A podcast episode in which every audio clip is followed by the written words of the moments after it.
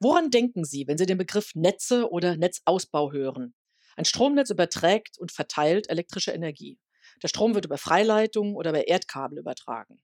Die Stromnetze wurden in Deutschland in den 80er Jahren robust ausgebaut. Und es gibt dort offensichtlich Reserven, die für Erneuerbare zur Verfügung standen. Aber jetzt entsteht Nachholbedarf. Warum das so ist und warum dieser Netzausbau für die Energiewende relevant ist, darum geht es heute. Mein Name ist Marei Jun Ohnesorg und ich leite das Team des Managerkreises der Friedrich-Ebert-Stiftung. Begrüße Sie zu unserer Folge 52 unseres Wirtschaftspodcasts in der Reihe Managerkreis Impulse, heute zum Thema Netzausbau beschleunigen freue mich, dass wir dazu Tim Krägenow aus Brüssel bei uns zu Gast haben. Tim Krägenow kommt vom Brüsseler Büro von Tenet. Das ist einer der großen Netzbetreiber. Und ja, herzlich willkommen an Sie. Ja, es freut mich dabei zu sein. Hallo. Steigen wir direkt ein.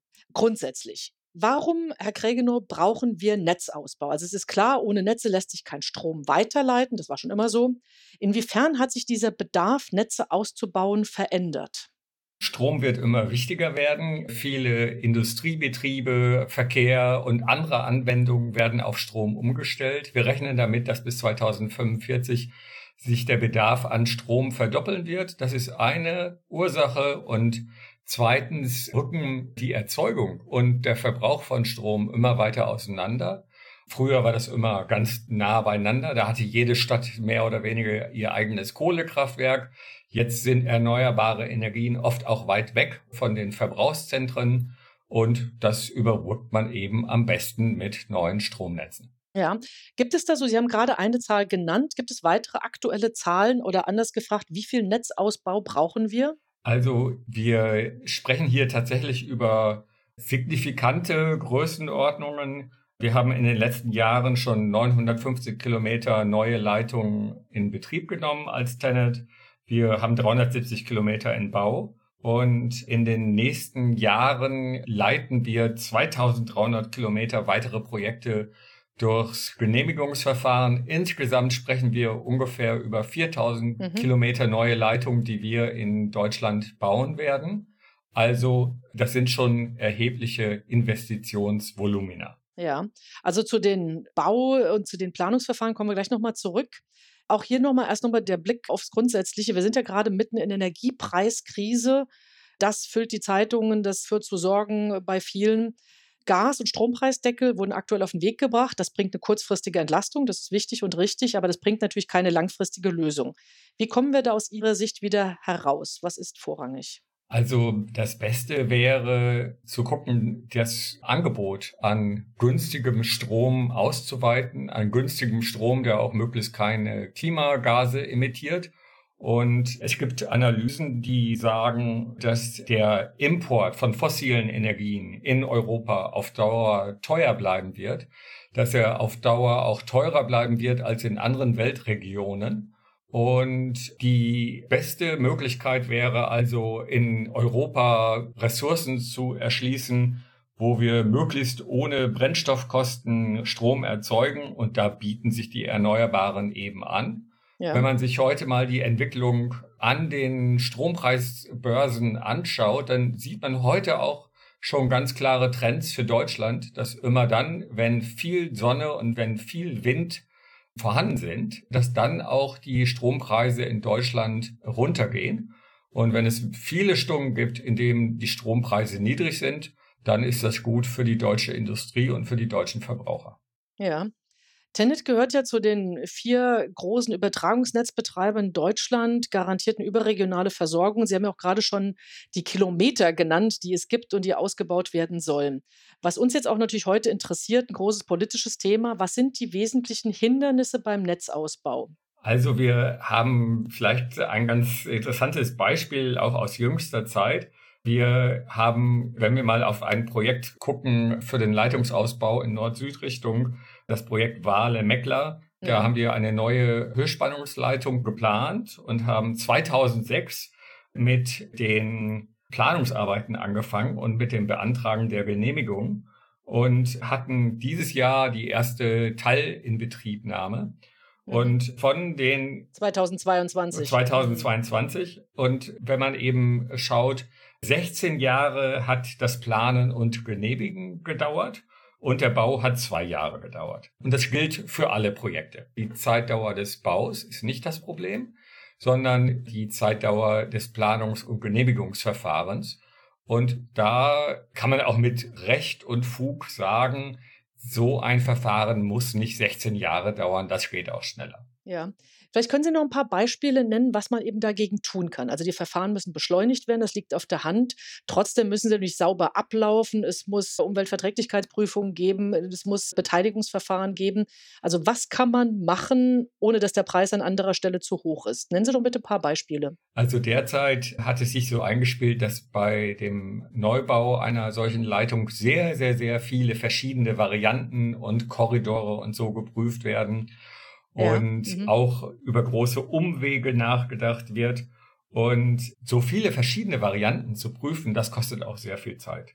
Und wenn mhm. wir uns darauf einigen, dass es wirklich jetzt schneller gehen soll, dann wäre das eine der wirksamsten Maßnahmen, diese verschiedenen Planungsalternativen, die alle geprüft werden, abzuschichten und sich auf die wirklich aussichtsreichen Varianten zu konzentrieren.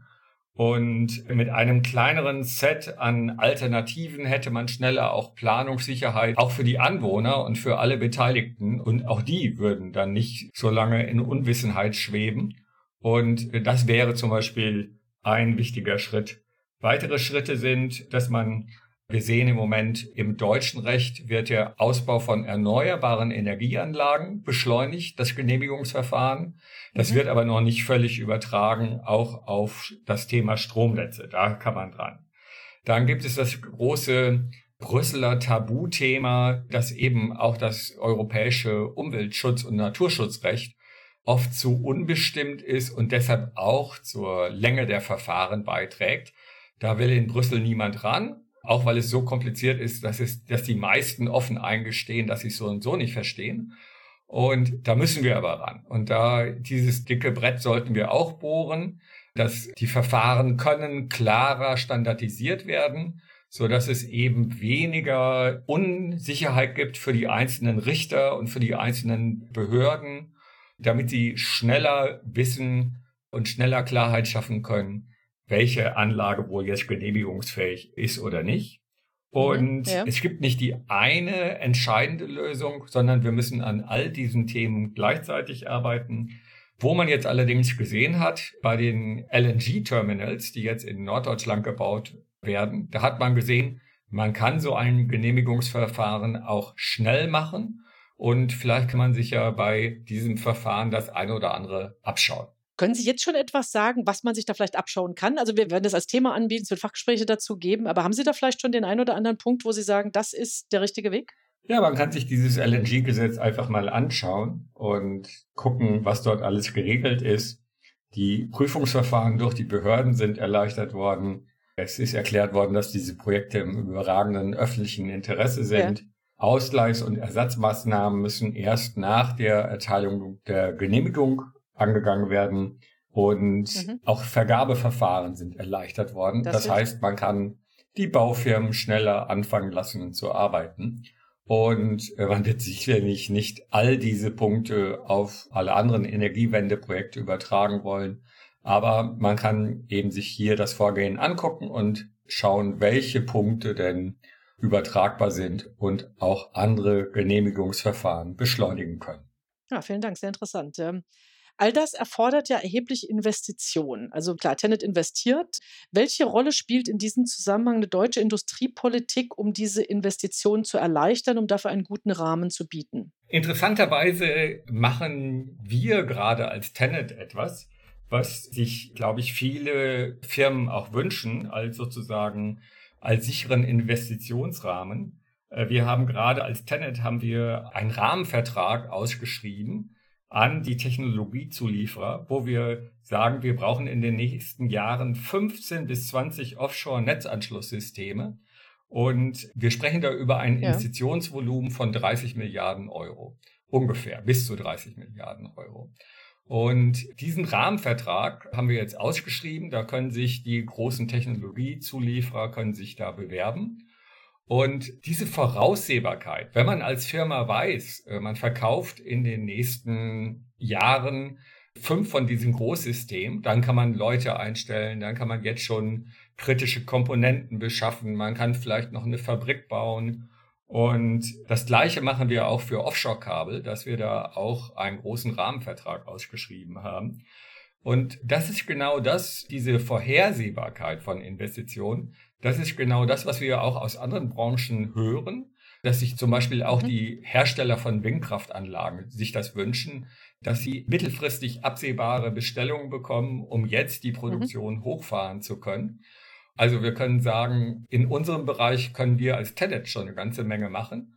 Und in anderen Bereichen wäre es eben für die Zulieferer, die ja demnächst sehr, sehr viel mehr zum Beispiel Windkraftanlagen liefern sollen, wäre es sehr gut, wenn diese Vorhersehbarkeit geschaffen werden könnte. Ja, All das, was wir gerade besprechen, also Sie haben schon offshore erwähnt, da ist es naheliegend, bezieht sich nicht nur auf Deutschland, sondern spielt sich auf der europäischen Ebene ab. Wir hatten kürzlich ein Fachgespräch, Sie waren dabei, in dem es um sogenannte Go-To-Areas ging. Das ist sehr vereinfacht gesagt ein Vorschlag der Europäischen Kommission, der bedeutet, dass für bestimmte geeignete Gebiete, für größere Gebiete Planungsverfahren mit allen Einzelschritten durchgeführt werden und wenn die abgeschlossenen sind, kann ein einzelner Investor dann direkt einsteigen und es müssen nicht viele einzelne diese Verfahren durchführen. Wie bewerten Sie das? Ist das, ich meine, Sie haben schon gesagt, man braucht eine ganze Palette, das ist sicher eins davon. Können Sie da noch ein paar Sätze zu sagen, bitte? Ja, bei diesen Go-To-Areas, da geht es in erster Linie darum, dass die Umweltverträglichkeitsprüfung für das ganze Gebiet einmal vorgenommen wird und dass dann die einzelnen mhm. Projektanlagenbauer nicht nochmal jeweils für ihre spezifischen Windpark eine Umweltverträglichkeitsprüfung machen müssen. Das kann ein Beitrag sein, mhm. aber sozusagen auch hier, das wäre alleine dieses Konzept ist sicherlich noch nicht der Durchbruch. Zum Beispiel müssen diese Flächen ja erstmal festgestellt werden und ausgewiesen werden. Und da haben wir in Deutschland auch einen Prozess, wo die Bundesländer solche Flächen ausweisen sollen der geht auch noch relativ langsam voran. Und vielleicht muss man auch darauf achten, dass wenn man Go-to-Areas hat, dass es in den anderen Gebieten nicht schwieriger wird, in erneuerbare Energien zu investieren. Mhm, ja. Also Vor- und Nachteile. Bleiben wir nochmal auf der europäischen Ebene. Wie wird Deutschlands Rolle gesehen, aber vor allem, welche Rolle spielt die Europäische Kommission? Wir haben über einen konkreten Vorschlag gerade gesprochen. Was erscheint Ihnen wichtig insgesamt noch auf der europäischen Ebene? Die Energiewende hat eigentlich eine riesige Chance, bringt sie mit für Europa. In den 50er Jahren ist Europa zusammengewachsen als Europäische Gemeinschaft für Kohle und Stahl. Und jetzt haben wir praktisch wieder so eine Chance, dass wir gerade in den Offshore, also in der Nordsee, in der Ostsee, eine neue Energiegemeinschaft begründen, jetzt allerdings mit erneuerbaren Energien. Und das hat eigentlich in dieser Zeit, wo die Krisenmaßnahmen oft einzelstaatlich beschlossen werden und wo wir vielleicht auch so ein bisschen gucken müssen, dass wir Europa zusammenhalten, hat diese mögliche neue europäische Gemeinschaft für erneuerbare Energien hätte unheimliches Potenzial, um Europa zusammenzuhalten. Und gerade bei grenzüberschreitenden Projekten auf hoher See, also bei Offshore-Windparks, die an mehrere Länder angeschlossen sind, gibt es sehr, sehr großes Potenzial und auch sozusagen Synergiepotenzial, wo man Europa näher zusammenbringen kann. Die Kommission, ich würde sagen, sie hat das Potenzial noch nicht ganz ausgeschöpft und hier und dort stehen auch noch europäische Regeln so ein bisschen im Weg. Da hat die Europäische Kommission noch viele Chancen, die sie hier ergreifen kann.